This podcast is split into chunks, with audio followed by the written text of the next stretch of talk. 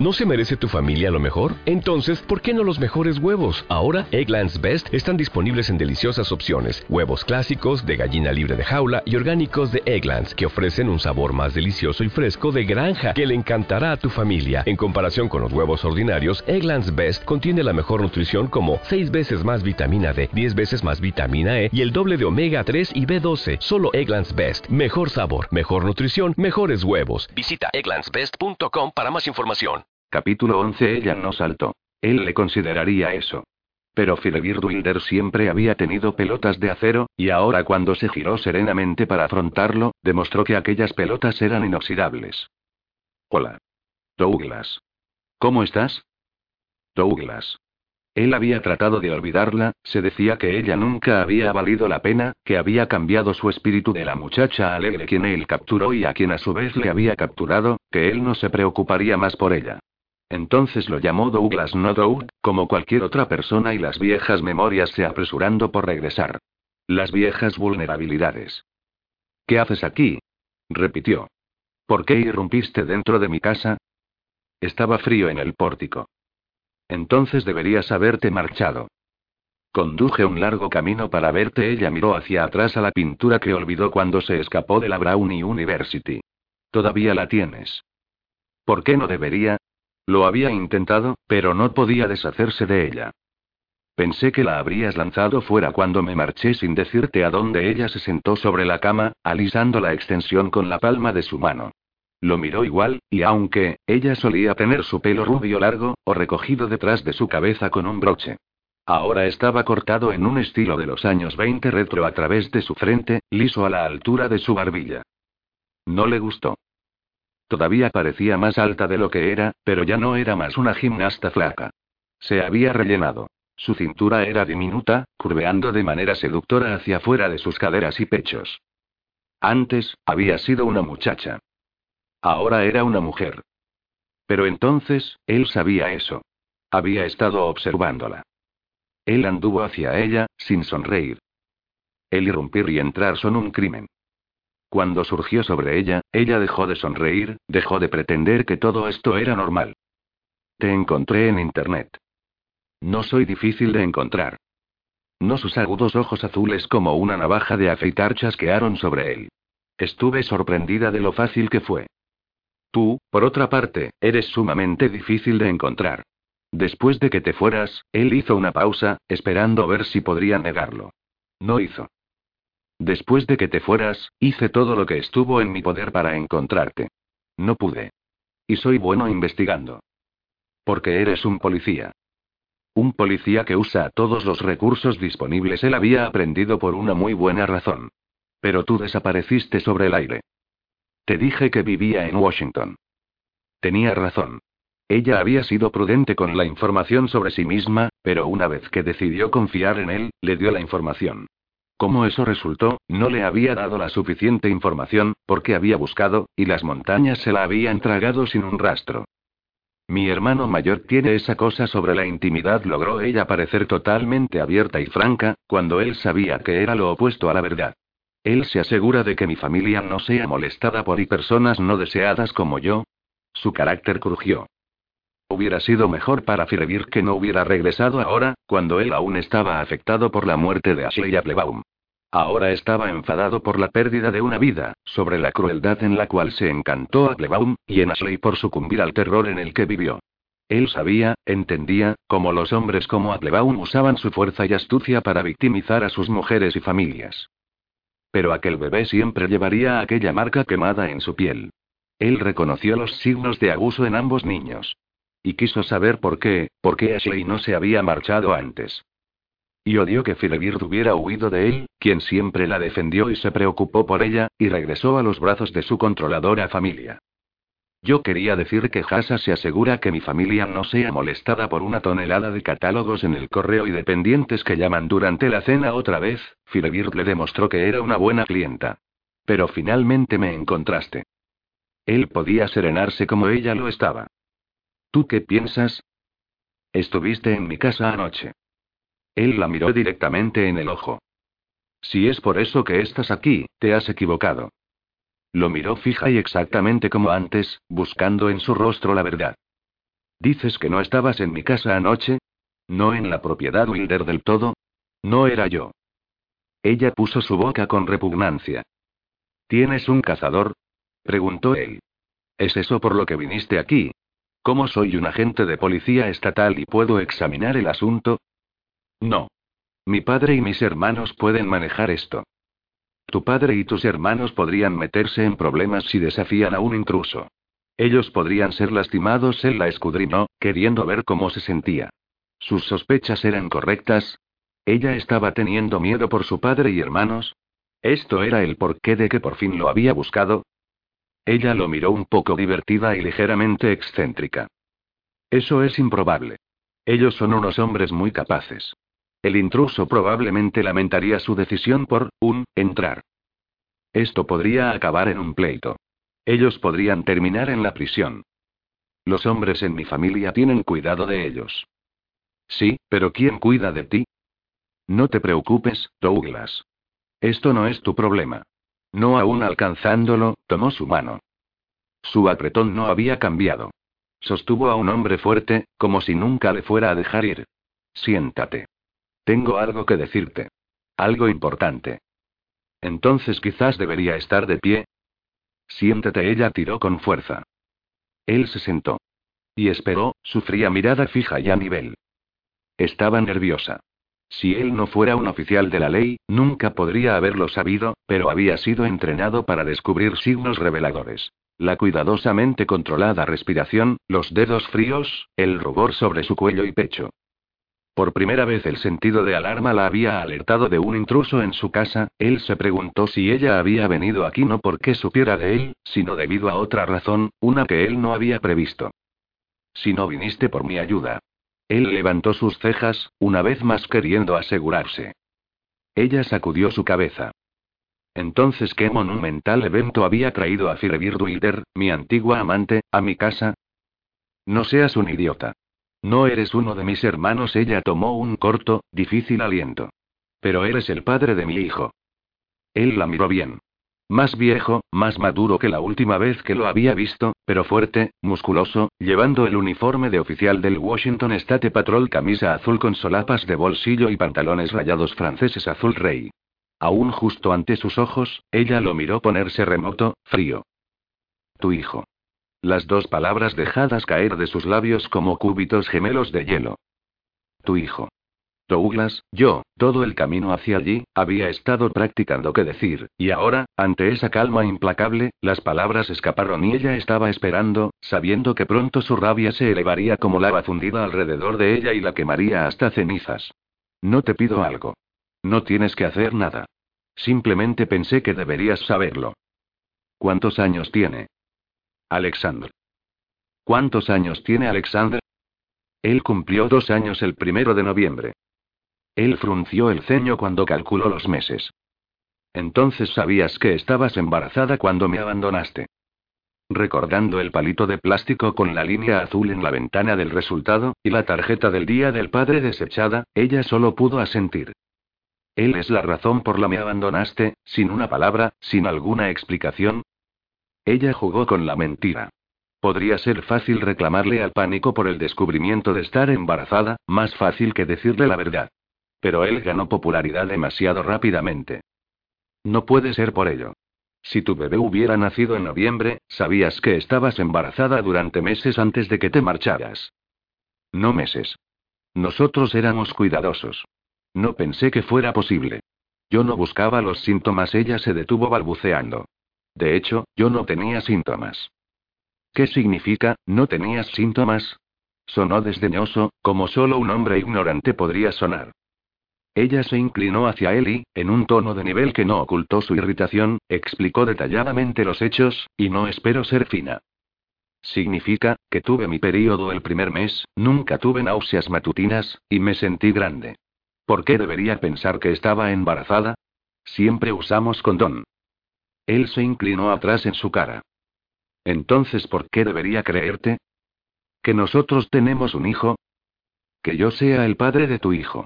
Como justo tú recuerdas, nosotros siempre usamos condón. Douglas le hacía daño. Con frialdad. Deliberadamente. Él sabía que Alexander era suyo. La primera vez que habían hecho el amor, ella había sido virgen, y tan enamorada que ella gritó por la alegría. Los condones no son el 100% efectivos especialmente si el tipo se asemeja a un superhombre. Ella empujó su mano en su bolsillo, y en una voz estable, dijo, se me ocurrió que podrías tener y sospechas. Esto nunca le había ocurrido a ella. Él cogió su mano, lo sostuvo todavía. ¿Qué estás haciendo? Sus ojos eran marrón oscuros y duros como la piedra. Tengo una prueba de Agn la cual había traído para obtener el material necesario para demostrarle que él era el hijo de Constantine y Zorana. Pero si él pensó que debía probarle que él era el padre de su niño, entonces más fácil. Si tú me dejaras tomar una muestra de algunas células de tu mejilla. Suavemente él retiró su mano de su bolsillo y lo giró hacia arriba. Abriendo sus dedos, ella le mostró el paquete de plástico. Está sellado. Es estéril. Dentro hay un tubo con un hisopo de algodón. Todo lo que tenemos que hacer es pasarlo a través de tu mejilla, sellarlo en el tubo, y se envía a Seattle. El laboratorio controlará el ARM y te avisará si esto es compatible con Alexander. Tou dejó caer su mano. Si tú no confías en mí, si prefirieres ir a un laboratorio con Alexandri, siguen adelante, abrió su boca. Él era tan desconfiado. No debería sentarse en su asiento, flotando en un océano de incertidumbre, no tan seguro de dónde ella había venido, y en duda de su destino. Él cerró su boca. Tomando su barbilla en su mano, él giró su cara hacia la luz. ¿Por qué te ves como y? ¿Cómo qué? Ella oyó la agresividad de su propia voz. Como alguien a quien le has hecho daño. Esto es la vida, ¿no es así? Incluso cuando estés en el lugar más seguro que puedes pensar, pueden hacerte daño, eso era lo irónico. Después de haber descubierto la verdad sobre Douglas, después de que ella lo había visto cambiar de puma a hombre, ella se había quedado cerca de la casa, abandonándolo solo por cuanto ella tenía. Ella había vivido con el miedo de que la encontrara y tomara a su hijo para ser levantado como un Barinsky. Había creído que en casa, el problema nunca la encontraría. Esto tenía. El problema no sería negado. Soy un policía. Puedo ayudarte. Douglas todavía sostenía su barbilla, todavía examinaba su cara, y por primera vez, él sonó casi agradable. De hecho, sonó como si se compadeciera de ella. Ella se liberó. No hay nada que puedas hacer para ayudarme con este problema en el camino, tú eras el problema. Pero ella no podía decir eso. No estaba lista para decirle que él había usurpado su lugar en su familia. No antes de que ella tuviera los resultados de esta prueba de ADN. No antes del último maldito minuto. Capítulo 12. Firebird abrió el paquete y tomó la toallita. Abre. Tou capturó su muñeca y la sostuvo. Estos resultados probarán que soy el padre de Alexander, ¿no es así? ¿Qué otra razón podría yo tener para llevar conmigo una prueba de ADN? Sus ojos estaban ardientes y furiosos. Él tenía un hijo. Un niño que nunca conoció, vio, abrazó, sostuvo. Y ahora, esta mujer estaba aquí, enojada porque había tenido que venir a él para decirle que tenía un hijo. Ella tenía agallas. No me has dicho aún por qué su voz rechinó en su garganta. ¿Por qué qué? Ella intentó liberar su muñeca. Él apretó más muñeca por ella, y su temperamento. ¿Por qué no me dijiste hace tres años? ¿Por qué decirme ahora? Dejó caer su mirada. Es una larga historia. Es complicada. Solo consigue esta prueba y entonces si comprendes lo que estás haciendo. ¿Qué me has negado? Ella comprendió lo que él pensaba. ¿Qué había venido porque necesitaba de él? ¡Qué risa! Él la soltó antes de lastimarla. Tengo un hijo. Un hijo, y no sabía nada de él. No vi su nacimiento. No vi su primera sonrisa. No escuché su primer balbuceo, o su primer paso. Nunca lo he mecido o llevado a jugar en un cumpleaños o tomado su mano mientras intentaba caminar o aplaudirle mientras apagaba la vela de su primer cumpleaños o del segundo cumpleaños, cualquiera. Yo extraño esas cosas, y no puedes retroceder. Ella hizo un movimiento hacia su cartera. Tengo fotos y fotos.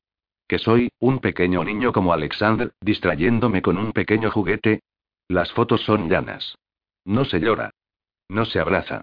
Ellas no hacen y él caminó hacia la puerta, al punto de marcharse. Pero no podía irse ahora y darle a Firebird otra oportunidad para huir. Retrocedió. Toda mi vida, jure que cuando tuviera un hijo, estaría allí para él. Tú hiciste que rompiera esa promesa. Lo hiciste. Lo siento. Me negaste tiempo con mi bebé, pero peor aún que eso, le negaste a Alexander un padre. Esta era su pesadilla. Él estaba viviendo su pesadilla. Nunca te perdonaré esto. Nunca me perdonaré por eso. Su tono bajo hizo que la mirara, con una dura mirada. Ella sonó como si significara algo. Miraba como si significara algo. ¿Cómo puedes actuar así? Como si me hubieras extrañado yo, espera su buena percepción lo detuvo frío. Esto no es sobre esto, es así. No, ella admitió la verdad desvergonzadamente. Es sobre Alexander. Lo dijiste, y tienes razón. Yo le negué su padre, y él nunca será el mismo después de esto. Bien. Touk podría manejar esto. Firebird anteponía a su hijo, y así debía ser. Ella creía que el niño extrañaría algo no teniendo a Doug en su vida. Pero aún no entendía el por qué. ¿Por qué me abandonaste? ¿Pensaste que podría hacerte daño? Ella no respondió rápido. Ella no respondió rápido. Realmente pensó que le haría daño. Mi Dios, ¿qué hice yo para que pensaras eso? ¿Qué me molestaría porque fueras a tener mi bebé? No es lo que tú piensas. ¿Qué pienso? Solo dejarme hacerlo a mi manera. ¿Dejarías? Me dejarías y su voz se alzó, y mordió su labio tratando de darle rienda a su frustración. Sé que estás enfadado. No te culpo. Yo lo estaría, también. Lívida. Pero hay más que esto que comprender. No es fácil, Douglas. No soy una perra que se llevo lejos a tu hijo por rencor. Habían razones, y francamente bastantes, pude haber cometido un error sobre ti, pero tenía una buena razón. ¿Qué razón podría ser suficiente buena? Siéntate. Él se quedó de pie y la miró amenazadoramente. Contesta la maldita pregunta. Te explicaré cuando esté segura sobre ti. Ahora ella se puso de pie, le hizo abrir su boca, y pasó la toallita por dentro de su mejilla. Selló el pequeño tubo, lo insertó en el sobre para llevarlo al laboratorio, y se lo ofreció a él. ¿Quieres mandarlo por correo para asegurarte que el paquete llegue a ellos sin manosear? Estaba desafiándolo, reprochándole por su escepticismo, y cuando lo hizo, el aire entre ellos creció seco y caliente, hiriendo sus pulmones. ¿Como si me desconectara? No quiero entonces que hagas cualquier cosa por Alexander. De todos modos lo miró directo en sus ojos, sin sonreír y feroz cuando hablaba de Alexander. Y él comprendió cómo de alegre estaba de que ella fuera la madre de su hijo. Era fuerte. Inteligente. Ella hacía y lo que pensaba era lo correcto. Simplemente él no entendía por qué pensó que alejar a Alexander de su vida era lo correcto. Pero prometió explicarle. Sin mirar el sobre, lo tomó, apoyándose hacia adelante y lo deslizó en su bolsillo. Sus rostros casi se tocaban. Sus ojos se dilataron cuando ella lo miró. Cuando él la besó y ella no retrocedió. Ella no estaba participando, como quiera sus labios estaban fríos e inmóviles, pero cerró sus ojos y le permitió probarla. Ella sabía igual que al afirmir de sus recuerdos, a goma de mascar de menta y azúcar, mujer cálida y curiosa.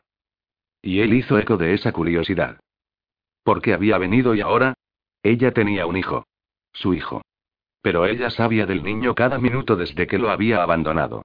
Entonces, ¿y por qué hoy? Entonces ella deslizó la lengua en su boca, y todas sus preguntas se alejaron por una ráfaga de pura y caliente lujuria. Él deslizó una mano por detrás de su cabeza, en su pelo suave pelo y un brazo bajo su suéter suave suéter y alrededor de su cintura suave piel. Él tiró de ella hacia él, pecho por vientre, y se perdió en la fuerte esencia lavanda de ella. Él quiso lamerla, chuparla, tomarla de cada manera posible, hasta que se rindiera, hasta que lo reconociera por su voz, por su sabor, por su olor, hasta saturarla a través de sus poros y nervios, hasta que lo extrañara cuando no estuviera dentro de ella. Esto era lo que él siempre quiso. Era lo que había pensado que había hecho en todas aquellas seducciones en el campus Brown. Con gran instinto refinado por muchas seducciones, él resbaló su mano por su espina dorsal, alcanzó su sostén, y abrió fácilmente el broche. Presionándola contra las almohadas, deslizó su otra mano bajo su suéter y hacia sus pechos, empujando las copas hacia lados para alcanzar su tesoro. Tomando un pellizco del suave pezón, frotó el material sobre el pezón, alrededor, y miró sus ojos agrandarse. Vio el momento en el que ella comprendió cuán lejos y cuán hábil la había empujado y cómo fácilmente podría empujarla más lejos. Sus manos volaron a sus hombros, empujándolo. Él no se tambaleó. Ella no tenía oportunidad contra él. No ahora. Él había estado esperando tres años por este momento. Imaginándolo, planificando, rió de cómo la podría hacer correrse una y otra vez y en las profundas, secretas horas de la noche, él había deseado hacerla correrse una y otra vez. Su deseo era su debilidad. Pero ella no tenía que saberlo. Cogiendo otro pellizco de su rico, caliente y suave pezón, se movió hacia el otro pezón y frotó otra vez. Con cada círculo, él sentía que se rendía. Douglas. No. Tenemos que hablar. Necesitamos discutir y discutir y la levantó más lejos sobre la cama. Las piernas de él colgaban, pero ella estaba tendida en el colchón, estirada como una ofrenda pagana. Él la montó, empujó su suéter hacia arriba por su costilla, y desabrochó su jeans. Siempre había tenido el mejor vientre, llano y fuerte, con un lunar al lado de su ombligo que lo volvía loco. Su vientre aún era llano, todavía fuerte, pero ahora trazó la pila de líneas blancas que evidenciaba que llegó a su niño y una involuntaria sonrisa torció su boca. Él podría imaginársela embarazada, hinchándose por el crecimiento de su hijo y miró hacia arriba. Ella lo miró, las líneas de su ancha, suave boca estrellada por ansiedad. Hermosa susurró él. Cerró ella sus ojos con alivio. Había estado preocupada de que él fuera poco considerado al condenarla por cómo su cuerpo había cambiado por el parto. Tonta mujer. No lo conocía. Él se había asegurado de eso. Cuando la había encontrado en el campus, él ya sabía quién era ella. Ese era el por qué él había tomado el trabajo. Esto era el por qué la había buscado. Había intentado usarla para sus propios propósitos. Al instante, había hecho un tonto de él. ¿Qué error había cometido ella al regresar ahora a él? Cuando él deslizó sus pantalones de sus caderas, sus ojos se abrieron de nuevo. Por favor, Douglas. Hay tanto por decir, y no podemos regresar donde lo dejamos en la cama. No lo tomaremos donde lo dejamos. Esta vez, iremos por más. Mucho más. Ella llevaba un par de sencillas bragas blancas. Pensó que podría someterlo, ella podría llevar bragas de abuelita, y su gallo aún cantaría en la imitación de una chimenea de rocas. Usando la banda alrededor de su suéter, él frotó a través de su abdomen, haciendo que se estirara y suspirara. Entonces, como si negara su debilidad, se sentó sobre sus codos y dijo con severidad, Esto es suficiente, Douglas. ¿Aprendiste a usar ese tono hablándole a tu hijo? Su rostro se hablando ante la mención de Alexander. Efectivamente. No. No conmigo. Él se movió para tomar ventaja de su ternura. Tomando sus hombros, la bajó a la cama y la besó. La besó con toda la pasión reprimida que rugía dentro de él. Cuando sus manos se arrastraron alrededor de su cuello y su respiración se emparejó con la suya, él pasó sus largos dedos por su vientre. Su piel se sentía como terciopelo, y cuando la acarició, sus piernas movieron con inquietud. Ella siempre había estado así, esperándolo con una desesperación que la conducía más allá de la suya negra y blanca esfera de sabiduría y prudencia y en un mundo salpicado con colores vivos. Y toda la pasión de ella había sido para él. Nunca había dudado de eso. Ahora una vez más entraría en su cuerpo, escucharía sus lamentos, sabía que en este único momento y con esta única mujer, él pertenecía y una vibración en su cinturón lo congeló en el lugar. Su busca personas. Su buscapersona se había ido. Como una salpicadura de agua helada, la llamada del deber lo sacó del coma inducido por su pasión y lo regresó al mundo real, donde cada cosa era negra y blanca, y él estaba justo donde pertenecía. Capítulo 13 Douglas se puso de pie. Miró el buscapersonas en su cinturón y dijo. Tengo que irme. Enderezó su corbata y salió por la puerta. Tan solo eso. Firebird estaba tendida allí, repantigada sobre su cama, sus vaqueros alrededor de sus tobillos, su sostén alrededor de su cuello, su suéter encima de su estómago y él enderezaba su corbata. Se puso de pie tan rápido que tropezó con sus vaqueros. Enderezó su corbata. Eso fue todo lo que necesitó ver, exactamente lo que había mirado antes de que la hubiera besado, deslizado sus dedos sobre ella, quitado su sostén y usado su suéter para hacerle. Tembló cuando recordó la sensación de la cachemira contra sus pezones. Entonces su buscapersonas emitió una señal sonora, se puso de pie, con una mirada de granito, enderezó su corbata, y la dejó allí como si fuera una ramera. Se subió los pantalones. Abrochó su sostén. Bajó su suéter. Ese bastardo. Tenía que salir de ahí. Tenía que salir de allí ahora. Bajó y arrancó su abrigo de la silla de cocina. Iría en coche directamente a Blite, con su familia, con su hijo. Estarían desilusionados cuando volviera sin las soluciones. Alexander estaría disgustado cuando no trajera a su papá. Pero todavía estarían felices de verla. Podrían no pertenecerles, no realmente, pero la amaban. Lo hacían. Salió por la puerta. El viento la golpeó como una bofetada en pleno rostro. Se dirigió a su automóvil, subió en él, y cerró de golpe la puerta tan fuerte como pudo y deseaba poder hacerlo otra vez. Giró fuera de la entrada de Douglas. Sus neumáticos chillaron. Mientras conducía por Rocky Cliffs frente a la oficina postal, sonó su teléfono celular. No respondió. Porque estaba conduciendo, se dijo, pero la verdad era que no quería hablar con su madre o sus hermanos o sus hermanas políticas. No quería explicar qué estaba haciendo y por qué, o asegurarles que estaba bien y no tenían que preocuparse. Quería hacer lo que tenía que hacer e ilustrarlos después. Y era insignificante, pero quería que ellos se preocuparan un poco. El tono que la alertaba sobre un mensaje sonó, y con un suspiro entró a la playa de estacionamiento de la oficina postal y llamó al correo de voz. Hola, Filebir, soy Ann. Hasa quería hablar, pero sabía que te presionaría para volver a casa, así que no lo dejé. Pero pensábamos que deberías saber que los chicos y tu madre fueron a visitar a Joyce esta mañana. Confesó el cambio de bebés. Ella, un, exactamente no dijo de dónde te sacó. Solamente dijo que tú eras uno de los abandonados. Siento no poder decirte nada más. Ana aclaró su garganta incómodamente. Uno de los abandonados. ¿Qué significaba exactamente ese término? Pero Ann continuó. Pero también dijo que llevó al niño recién nacido en coche a Nevada y lo dejó en el desierto. Muy bíblico. Había más.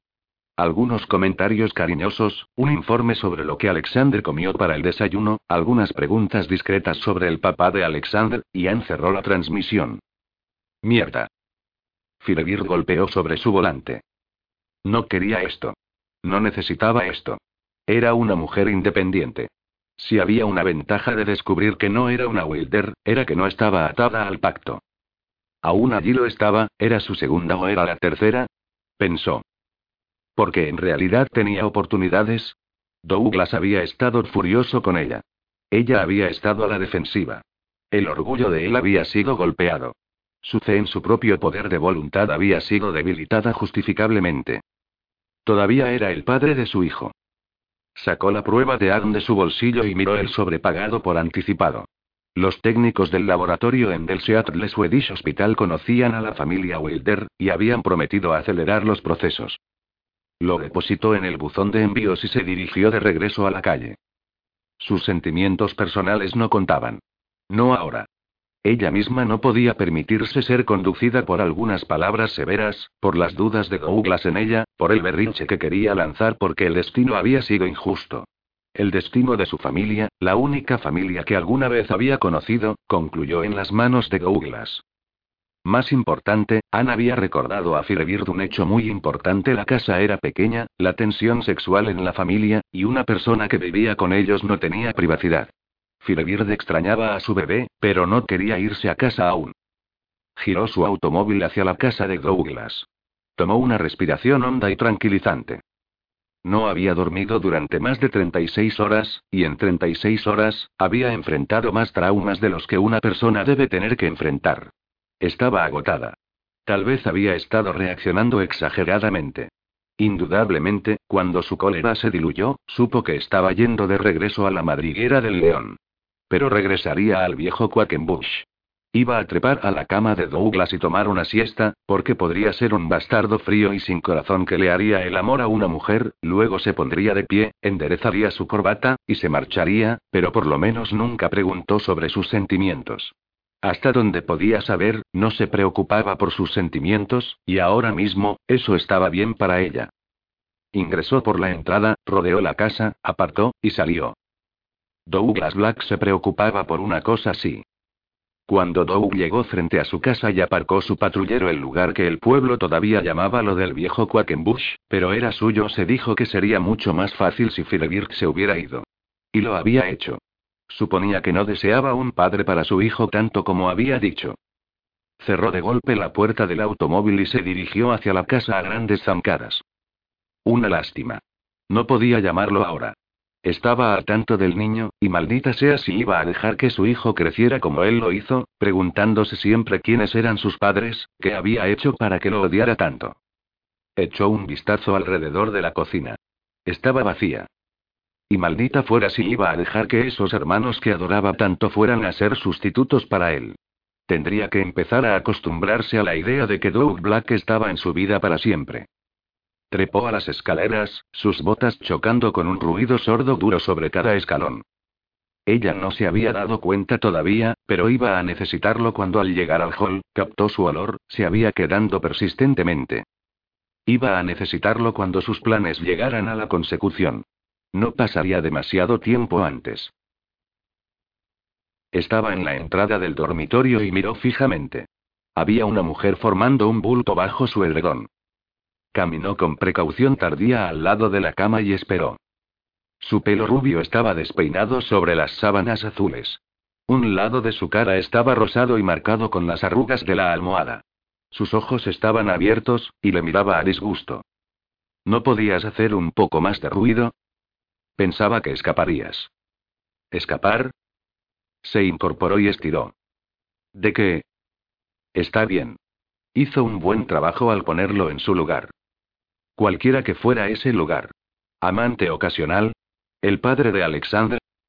¿Qué pensaría cuando se convirtiera en su salvador? ¿Qué vamos a buscar para comer? Balanceó sus piernas afuera de la cama. Estaba totalmente vestida. Maldición. Podríamos comer aquí. Tu refrigerador está vacío. Sonaba de la misma manera que la niña que había conocido, la que adoraba cocinar y comer, aquella para quien había construido su cocina. Si hubiera estado pensando, habría comprado comestibles. Pero no lo había hecho. Había esperado que ella partiera. En su lugar, aquí estaba, actuando aireada y baja a tierra en el acto, actuando como si no hubieran peleado, como si nada hubiera ocurrido. Así que, ¿qué vamos a buscar para comer? repitió. Hay un lugar extravagante en el despeñadero, sirven mariscos. Es bueno. Impacientemente, preguntó. ¿Cuál es el mejor? Marios Pizza el italiano, en una casa vieja aproximadamente a tres bloques de aquí. Se inclinó hacia ella. No se apoyó. Inclinarse no era nada demasiado revelador. Pero se inclinaba. No se dio por enterada. En su lugar se mantuvo derecha. Entonces allí es donde iremos. Podemos ir en tu patrullero. Nunca he estado en un patrullero. Sonrió como si la idea resultara atractiva para ella. Ya sea que le gustara o no y a él no le gustaba su anticipación estimuló su corazón. Pero no le devolvió la sonrisa. A veces, pensaba que había olvidado cómo. Es solamente para asuntos oficiales. Ella puso cara larga. Llevaremos el Beamer, dijo. Es más bonito. Tú quieres presumir de tu Beamer, se volvió. Yendo al espejo, pasó sus dedos por su pelo, pellizcó sus mejillas, y agitó su cabeza. Tengo que arreglarme. Se dirigió al interior de su baño como si fuera la dueña del lugar. Miró fijamente la puerta cerrada, se sentía contento y descontento al mismo tiempo, y era vagamente interesante que sintiera algo en absoluto. La última vez que se había permitido tener esperanza, había terminado solo, enfadado, y hecho pedazos, y había jurado que nadie nunca se abriría paso a través de sus barreras otra vez. Ahora, ella estaba tocando cada acorde de su alma como un maestro pianista en un instrumento inferior. No. No iban a romperlo otra vez. Esta vez, iba a cooperar. No tenía elección. Sabía dónde vivía. Estaba al tanto de su hijo y ya fuera que le gustara o no, compartiría la custodia del niño, la custodia de Alexander. Hasta que los otros arreglos pudieran ser hechos. Su mirada fija se desplazó hacia su bolso, estaba apoyado sobre la mesita de luz. Sin el remordimiento, lo abrió y hurgó en su contenido. Encontró su billetera con aproximadamente unos 100 dólares en billetes, lentes de sol baratos, una pequeña agenda entrecruzada con notas, un sobre lleno de fotos, lápiz labial, polvo, y su teléfono celular. Abriendo este último, notó que la última llamada había venido de un número de Washington esta tarde. Revisó la lista de sus números almacenados y descubrió que era de su casa. Encontró los otros números también, números de la familia, J. Wilder, R. Wilder, A. Wilder, y K. Wilder, el número del Seattle Swedish Hospital, y números de negocios listados bajo Star Bazaar Study. Copió el número de su casa, el número de Starbucks, y los números de sus hermanos en su libreta. No se alejaría de él otra vez. Cuando regresaba todo al bolso, ella dijo desde la puerta. ¿Qué estás haciendo? Con toda tranquilidad, echó un vistazo. Ella se veía igual un poco húmeda alrededor del nacimiento del pelo, pero todavía hermosa. Aunque ahora sus ojos azules estaban helados, sus labios generosos comprimidos, y golpeaba su pie. Devolvió su cartera a su lugar. Se cayó. Pensaba que podrías estar verificando si llevaba algún arma oculta. No. Él regresó al centro de la habitación. Ella entró, revisándolo desde cada ángulo. Firebirk sabía de algún modo en qué estaba involucrado. Y si lo sabía, ¿por qué no había escondido esos números confidenciales? Capítulo 14 Bonito automóvil. Firebirk presionó los botones. Calentó su asiento, por lo cual bajó la temperatura de su lado del automóvil.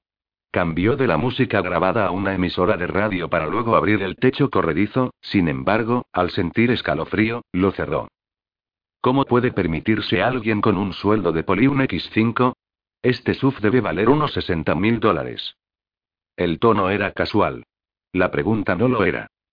Ella accedió el historial del GPS. Extendiendo una mano, él cogió la suya y la retiró de los controles. Ahorré. Compraste una casa también. Esos son muchos ahorros. Apuesto. ¿De verdad? Se acomodó su asiento y lo observó a través del brillo del tablero de instrumentos. ¿Tú jugaste alguna vez en tu vida? Entró a la playa de estacionamiento de Marios, apagó el motor, y se volteó hacia ella con su brazo extendido sobre el respaldo de ambos asientos. ¿Lo dudas? Ella lo examinó, considerando lo que sabía de él, estudiando lo que podía ver ahora. No. Pienso que has conseguido un grandioso rostro inexpresivo, y cuando apuestas, tú ganas. Exactamente. Salió, dio la vuelta y la ayudó a salir del vehículo. Toda la vida es un riesgo, así que juego para ganar. Cuando se acercaron a la puerta, Mario fue el que la abrió. Bienvenidos. Bienvenidos. Está enfriando esta noche, ¿no? Una gran tormenta está por llegar. Entren antes de que se congelen. Su acento italiano era tan falso como su mostacho y su delantal a cuadros rojos, pero su pizzería estaba tibia, con un fuego en la chimenea y el aroma de la pizza asada a la piedra. Aunque llegaban tarde, después de las nueve, y casi ningún turista se encontraba en pueblo, el restaurante estaba medio lleno. Mario realmente hacía la mejor comida en pueblo. Cuando Mario los acompañó a una mesa, Tou inclinó la cabeza hacia las personas que conocía. Solo era una inclinación de cabeza, un simple agradecimiento, pero no una invitación al afecto. Era más fácil para él permanecer distante que hacer amigos. Los amigos esperaban que él hablara, que fuera cordial, que recordara sus nombres, los nombres de sus hijos, los nombres de sus perros. Querrían que compartiera sus experiencias, que hablara sobre de dónde venía y quién era. Para un hombre como él, los amigos eran un verdadero problema. Aquí tiene. La mesa de la esquina. Mi mejor mesa. Mario sujetó la silla de Firebird. Tú, mi estimado policía, puedes mantener tu espalda contra la pared. Conozco a los polis, les gusta mantener la espalda contra la pared. Y así tu bonita dama puede sentarse al lado de la ventana y mirar el valle y el océano. Perfecto, ¿sí? Realmente lo es. Firebird apretó la mano de Mario. Gracias. Eres el anfitrión perfecto. Tou observó a Firebird relajarse visiblemente mientras observaba el violento océano, las nubes oscuras despejadas por los rayos del sol poniente, y las luces que se encendían abajo, una por una, como luciérnagas constantes. Y sonrío. Brevemente, dolorosamente, pero sonrío. ¡Qué dama más bonita! Mario usó sus manos para enmarcar su cara para Gould. Pero ya sabes eso, uh. Para ti, esta noche, te asigno a mi mejor camarero, Kentin. Y prepárate para chuparte los dedos con la mejor comida de tu vida. Los dejó en la mesa y se dirigió alegremente a la cocina. Firebird lo miró con una sonrisa incrédula. ¡Qué hombre tan bonito! Ese acento. No es más italiano que el tuyo.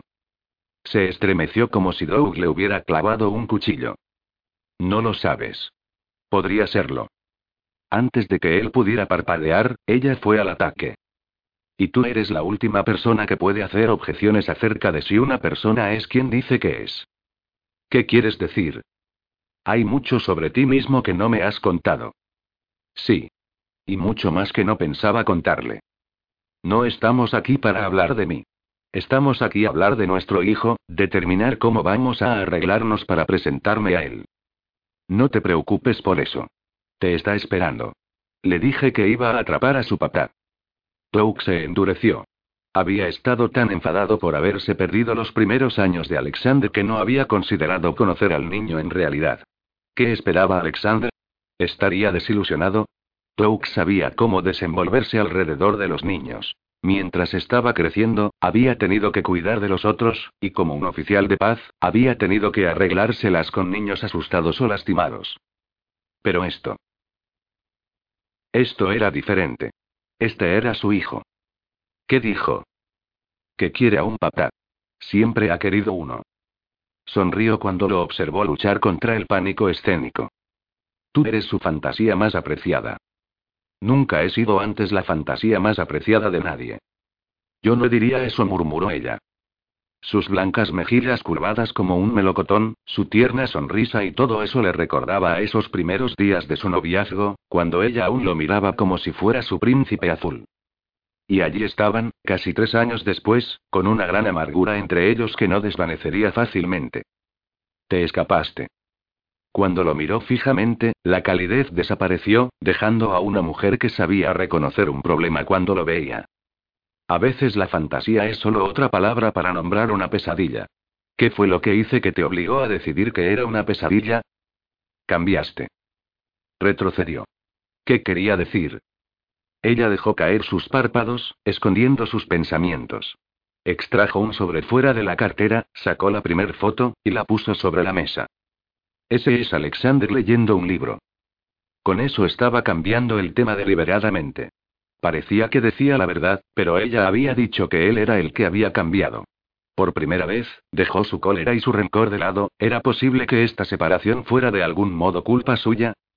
Entonces vio un bebé robusto sentado en un inmenso sillón reclinable, frunciendo el ceño, miraba atentamente una edición en rústica de un romance solo para mujeres. El niño sujetaba el libro al revés, e, incapaz de resistirse, Touk se estiró hacia la foto, la recogió, y dejó que la emoción lo abrumara. Aclaró su garganta y estudió la fotografía, limpió su garganta otra vez, y preguntó. ¿No es un poco joven para leer esa clase de material? Nunca se es demasiado joven para una novela romántica. Puso otra fotografía sobre la mesa. Ese es Alexander jugando en la nieve. La semana pasada conseguimos ocho pulgadas en una noche. Se dio cuenta de lo que había dicho y parpadeó, luego sacó rápidamente una fotografía como si esperara que no hubiera comprendido. Aquí Alexander está resolviendo un enigma. El niño tenía los ojos marrones que Doug veía todas las mañanas en el espejo. Y aquí Alexander con sus tíos, dijo ella. Los dos hombres altos y fuertes que tenían un novio parecido familiar estaban en una cocina llena de gente. Sujeto entre sus manos con las palmas hacia arriba, Alexander estaba sobre ellas equilibrado con un pie en cada mano. Tres abiertas sonrisas traviesas idénticas encendían la foto. No estaba ahí cuando tomaron eso, o no la habrían tomado. Firebird agitó su cabeza. Mis hermanos piensan que Alexander es su propio juguete personal, y si fuera por ellos, gastarían todo su tiempo en correr, trepar a los árboles, y aprender a disparar. ¿Disparar? Touk levantó sus cejas. A los dos años y medio. Canastas. Mis hermanos están locos por el básquetbol. Uh. Touk no creyó que eso fuera en absoluto lo que había querido decir. He aquí mi mami que lleva a Alexander mientras está dormido. La cara de Philibert se suavizó mientras sonreía a la fotografía. Es casi tan grande como ella, pero no dejará de cargarlo. Dice que duerme mejor cuando lo lleva. La mujer era pequeña. El niño era robusto. El cariño con el que lo abrazaba era obvio. Es terca, dijo Doug. Es Rom. Gitana. La mujer más cariñosa en todo el mundo, pero no despiertes su lado maldito. Cortará tu corazón con una cuchara afilada. Firebird sacó la última foto del sobre y la puso ante él. He aquí Alexander con su abuelo. Tou inspeccionó la foto del niño sentado orgullosamente en el regazo del anciano. Tu padre está enfermo. Sí. ¿Qué le pasa? Ella trató de sonreír. Está sufriendo de una afección causada por una combinación de viejos pecados, un buen matrimonio, y un pacto con el camarero apareció y presentó su vino con un ademán. Señor. El peor maldito cronometraje del mundo entero. Tou podía haberle dado una patada que lo lanzara al otro lado del restaurante. Kentin también lo sabía. Puedo volver más tarde, dijo apresuradamente.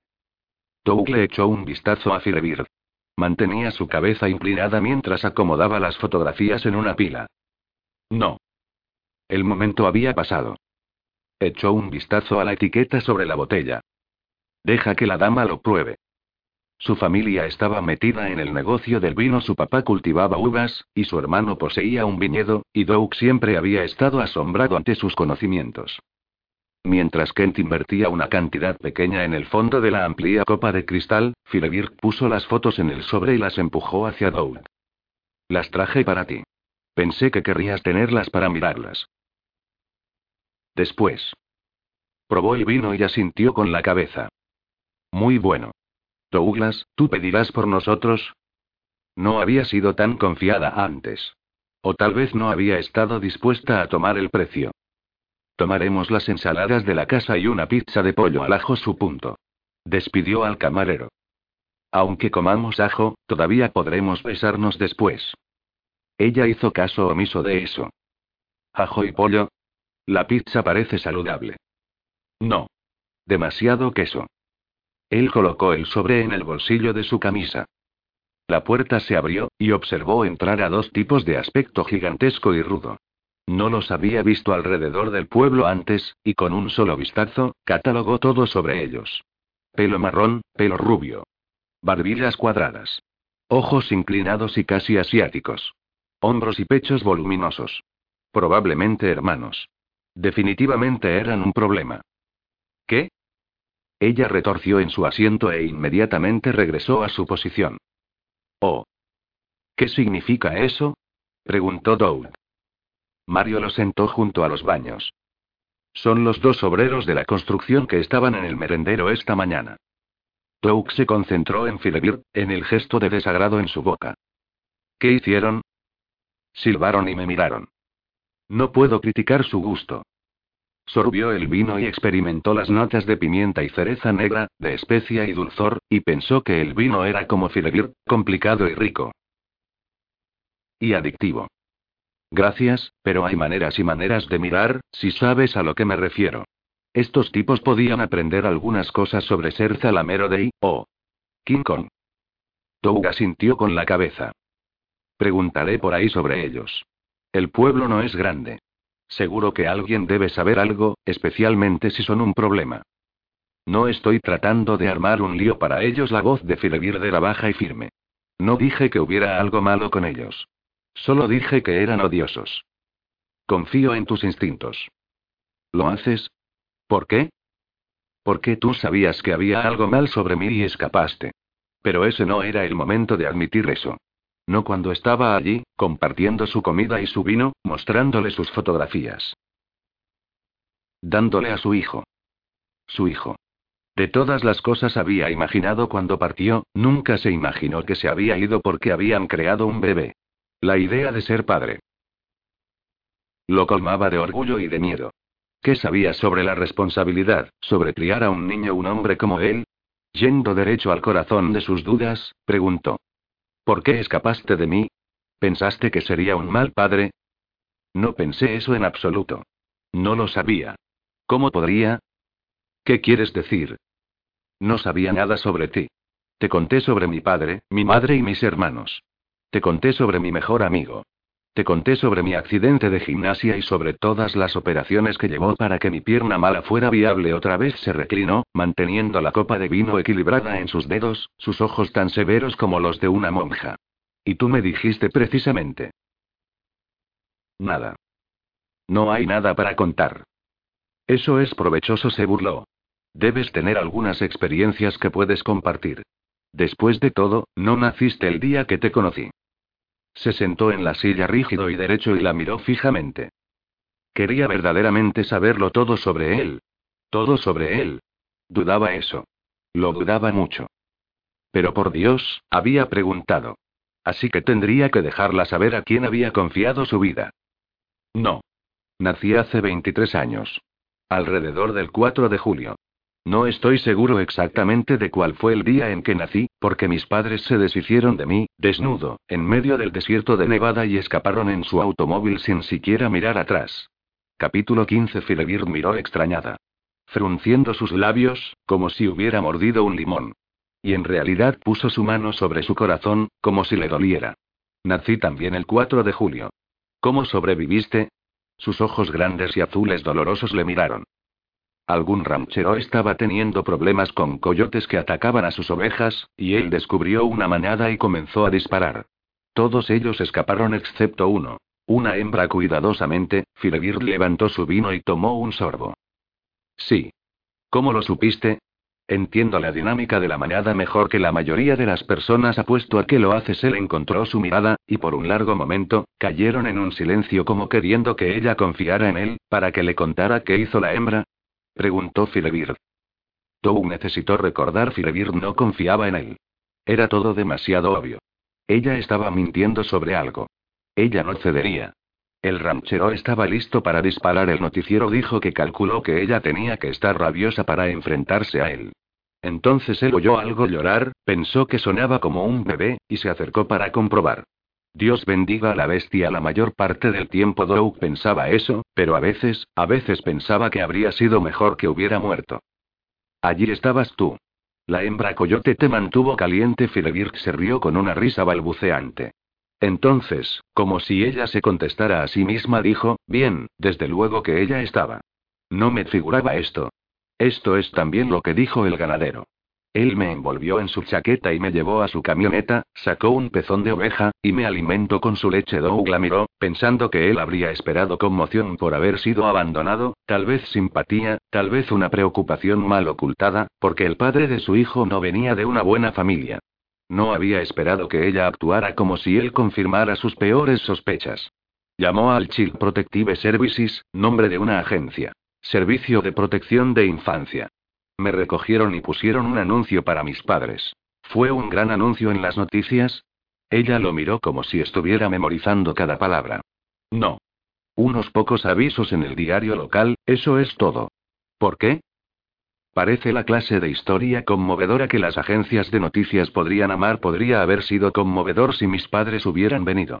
Como sea, no lo hicieron, y yo estaba con quemaduras de segundo grado por el sol, desnutrido, y bastante cabreado con el mundo.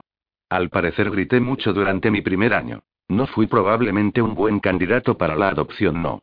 Mi profesor del primer grado me dijo que había nacido resentido, y que si no me enderezaba, y rápido, iría directamente al infierno. ¡Qué gracioso!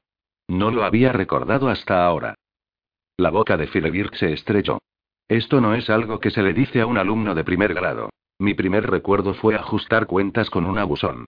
Él fijó sus dientes en lo que llamó una sonrisa agradable. Pero no te preocupes. La pateé el culo. Eso cogió a Firebird por sorpresa, y se rió. ¿Golpeaste a una niña? Tenía cuatro años. Y ella 16, era uno de los ayudantes que se ofrecían como voluntarios para cuidar de los pobres huérfanos, así recibía puntos de servicio con su iglesia por ayudar a la comunidad. Ella quería cuidar de bebés, y no un montón de pequeños de cuatro años de edad, así que escogió a esta niña que usaba gafas cenicientas y tartamudeaba. Firebird se dejó de sonreír. Podía ver a la autosuficiente de 16 años, con rostro satisfecho incluso ahora, y oírla gritar cuando él golpeó con su cabeza directamente contra su suave, flácido vientre. Dios, odio a los matones. ¿Fue por esos que quisiste ser policía? Como siempre, Firebird veía más que la mayoría de las personas. No, lo hice porque pensé que era el modo más fácil de rastrear a mi familia sin incurrir en gastos. La dejó sacar sus propias conclusiones. ¿Y por qué no te gustan bravucones? Ella le sonrió. Él empezó a corregirla otra vez, pero resolvió que si ella quería pensar lo mejor de él, ¿quién era él para detenerla? Seguro. De todas formas, nadie me adoptó, y viví en un orfanato y en casas de acogida hasta, que me escapé. Filebir tomó la mano que él apretaba en un puño sobre la mesa. ¿Fue todo horrible?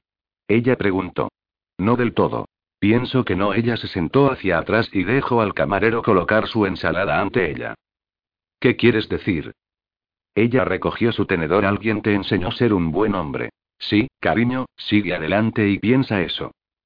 Pero ese era siempre el problema con Filebir. Le gustaba la gente. Ella no era estúpida sobre ello. Tenía cuidado con los extraños y sabía protegerse. Pero en sus primeras impresiones, siempre pensaba lo mejor de todo el mundo, y cuando Doug se acercó a ella en la biblioteca del campus, inmediatamente lo puso en su lista de chicos buenos. La cosa era, que mientras estuvo con ella, trató de cumplir con su imagen de él. ¿En qué demonios había estado pensando? Él nunca podría haber sabido, bien, sí, lo hizo. Él había estado pensando que él actuaría de cualquier forma, haría cualquier cosa, para meterse entre sus piernas. Simple. Directo. El problema era que él estaba ahora aquí sentando pensando lo mismo. Buena ensalada. Dijo ella. Estaba hambrienta. Tú siempre estás hambrienta aunque parezcas una modelo. Sí, ella estuvo alegremente de acuerdo. No puedo esperar por la pizza cuando pensaba cómo de cerca había estado de hacerlo con ella, quiso gritarle a aquel conductor que los hizo salirse en aquella curva en la salida Kim y lo devolvió para trabajar en la Policía Estatal de Washington. Pero ver a la mujer herida cambió su mente. Por instinto ayudó a los paramédicos a montarla en la ambulancia, dirigió la limpieza, y precipitadamente regresó a su casa como un cachorro sujeto a una correa y Philibert sostenía el final de esta. Peor, lo había hecho mientras pensaba que ella se había ido. Se comió su ensalada rápidamente. Un policía comía cuando podía, porque nunca sabía cuándo podría conseguir la siguiente comida y la apartó. Cuando tenía ocho años, me metí en problemas en Carson City. Algo sobre organizar el robo de un anillo. Philibert se congeló, su tenedor a mitad de camino a su boca. En la sabiduría infinita del Estado, decidieron enviarme a Las Vegas. ¿Las Vegas? Eso es brillante, ella refunfuñó, y dejó su cubierto. Para ser justo con el diablo, ella se estremeció. La idea era brillante. Porque allí estaba esa señora. La señora Fuller. Ella tomó los casos difíciles como yo y nos reformó. Los ojos de Philebir destellaron. ¿Cómo? Ella no hizo nada. Ella solo vivía una buena vida y dejaba a los niños vivirla con ella. Él no había hablado de la señora Fuller desde el día en que se escapó, pero la recordaba cálida, redonda, cara arrugada con la claridad de una esperanza mucho tiempo querida y nunca olvidada. Ella era cristiana. Una verdadera cristiana, no uno de estos que son religiosos el domingo y el resto de la semana no puedes encontrar una chispa de bondad o caridad en sus almas o sus acciones. De acuerdo, Philebirk se relajó. ¿Cuántos niños tenía ella? Ella siempre mantenía tres, y para casos de urgencia como yo, había puesto una cuna. El camarero trajo la pizza y, con efecto, la colocó sobre la mesa. El olor a ajo se elevó en ondas desde la perfectamente dorada y crujiente corteza, el pollo anidado en el blanco, suave queso. Cuando Doug la miró, Philebir tomó un largo suspiro y cerró sus ojos en apreciación. Más tarde, él iba a poner la misma mirada de éxtasis sobre su cara. Mirando por encima, vio a Kentin mirarla con la misma fascinación y añoranza que él sentía. El bastardo. Doug puso su mano sobre la de Kentin y apretó. Con fuerza. Kentin saltó. Su mirada culpable se dirigió a Doug. Doug resplandeció. Kentin palideció, vertió más vino, preguntó si él podía conseguirles algo más, y corrió fuera de allí.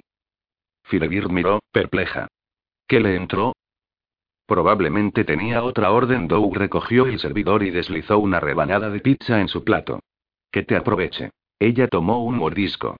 Sus dientes fuertes, blancos, se hundieron en el queso, por la corteza, y ella suspiró mientras masticó. Está fabulosa. En Blite, tenemos un café que sirve de desayuno y almuerzo, y eso es todo. ¿Vives en Blite? preguntó él suavemente. ¿No es una pequeña ciudad en las cascadas? Ella lo miró, fijamente, después relajada, como si hubiera tomado una decisión sobre él. Blite es tan pequeño, los ratones están cargados de espaldas, su boca se torció en una esquina. Mi familia vive fuera de la ciudad en 640 acres. Eso es, grande. Comió algo de pizza, se aseguró de que ella tuviera otro pedazo antes de que terminara el primero, y mantuvo su copa de vino hasta el tope. Tenemos un valle plantado principalmente de uvas, y muchos bosques alrededor. Mi papá y mamá consiguieron las tierras baratas porque nadie más lo quiso. Ahora esto es la propiedad principal. Ella sonrió con orgullo. Ellos han tenido éxito siendo inmigrantes que vinieron a este país con nada cuando les conozca, sé que me gustarán sí. A ellos también les gustarás. Filevir tenía los ojos casi llorosos.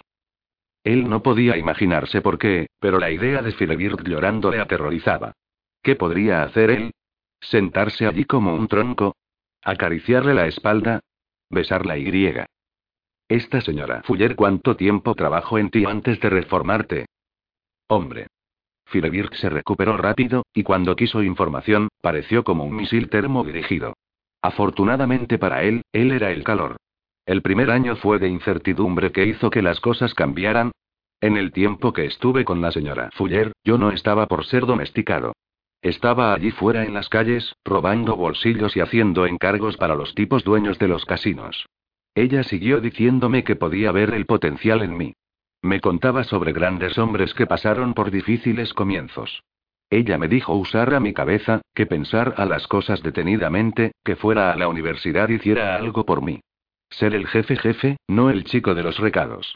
Dijo si seguía siendo como era, iba a conseguir que me mataran antes de tener 20 años. Se terminó la última rebanada de pizza y se recostó en su silla. Más importante, ella me dijo que yo podría hablar con ella sobre cualquier cosa y que ella entendería. Ella parece estupenda. Lo era, pero yo no escuchaba. Podría haber jurado que yo no escuchaba. Yo era un pequeño todo de mierda. Pensé que sabía más que una señora vieja en una casa atestada por aquellos pequeños estúpidos Hummels, figuras de porcelana. Dios, odié aquellas satisfechas, caras redondas suizas, tan dulces e inocentes. Yo no tenía una maldita cosa en común con ellos. Entonces, aterricé en el lugar incorrecto, haciendo un encargo para el tipo incorrecto, y más o menos conseguí ser violado. Douglas Firebird lo alcanzó a través de la mesa y tomó su mano. No era que él necesitara este consuelo. Había sido hace años, y con el tiempo, el horror y la impotencia se habían desvanecido. Pero él le dejó sostenerlo de todos modos, girando su mano para sostener la suya. Afortunadamente para mí yo era un niño grande, y yo era malhumorado y un luchador. Me escapé, nadie era más listo, y no estaba dispuesto a contárselo a nadie, especialmente no la señora Fuller. Firebird era una mujer inteligente. Especialmente no a ella, porque sabía lo que ella diría, te lo dije. Kentin apareció, con cuidado no miró Firebird, y preguntó, ¿postre? Nuestro tiramisú es mundialmente famoso. Hay mucha comida mundialmente famosa aquí en Rocky Cliffs. Pero no podía comer más, dijo Firebird pesadamente. ¿Café, entonces? preguntó el camarero. Descafeinado, por favor, dijo Firebird. Lleno de octanaje, Doug había tomado una copa de vino, aunque la botella estaba vacía. Se preguntó si Firebird se daba cuenta de que estaba bebida, si sabía que sus gestos eran más libres, sus ojos más calientes, que hablaba arrastrando las palabras. Se preguntó si se sentiría culpable por aprovecharse de una mujer bajo la influencia del alcohol. Sospechó que no. No le importaba cómo o por qué mientras ella cayera en sus brazos. Kentin colocó los cafés, un con cafeína, uno descafeinado, sobre la mesa, con la crema y el edulcorante, y se desvaneció otra vez. Tou miró a Firebird verter la mitad la crema en su taza, añadir tres paquetes amarillos, y moverlo vigorosamente. Ella le ofreció la jarra de crema, pero él sacudió su cabeza. Lo tomó solo. Desde luego que lo haces, dijo ella. Entonces, ¿cómo te encontró la señora Fuller? Reduje mis actividades en la calle, hombre, me asusté de que el hostigador pudiera encontrarme de forma horrible en que los codos. Me comporté como un ciudadano ejemplar. El café estaba caliente y sabroso, exactamente como el que necesitaba después de un día como hoy. Pienso que fui discreto sobre el incidente entero. Apostaría él levantó sus cejas en su tono escéptico. Sé exactamente cómo de discreto puede ser un chico tonto, explicó ella. Recuerda, tengo tres hermanos. Probablemente también podrías haber lanzado fuegos artificiales sí. Bien. La señora Fuller me sentó, me dio una taza del té, algunas galletas, me suavizó, nunca había pensado sobre eso antes, pero la señora Fuller podría haber sido un buen policía de interrogatorios. Entonces, bam. Ella me preguntó qué había pasado, y me rompí. Hizo de mí un idiota total. Sollozando sobre su regazo. Le conté todo, justo como ella dijo que podría. Fue tan embarazoso. Ella te enderezó. Ella no tenía por qué. Después de esto, me enderecé bastante a mí mismo. Fuiste a la escuela, te hiciste listo, y dejaste una vida de pequeño delincuente. Básicamente, ¿qué fue del tipo que trató de violarle? ¿Todavía tuviste que evitarlo? Eso fue algo interesante. Los ojos de Glow se estrecharon al recordar. La señora Fuller fue a los casinos, y al día siguiente, desapareció de Las Vegas, nunca se volvióle a ver otra vez, vaya. La señora Fuller tenía conexiones. Firebir reflexionó sobre esto. Apostaría que había ayudado a unos cuantos niños que controlaban los casinos. Buena posibilidad. Él incubó su café. Viví con ella durante cuatro años. ¿Cuatro años? ¿Por qué solo cuatro años? Firebir lo miró por encima de su taza. Tuve que marcharme. El recuerdo todavía duele. ¿Irte? Pero debías tener, ¿qué? ¿Doce? ¿Por qué te marchaste? ¿Debería contarle? Ella entendería mejor que ninguna otra mujer. Pero Firebird era inteligente, maldición demasiado inteligente. Cuando le contara, ella comprendería que su primera reunión no había sido ninguna coincidencia.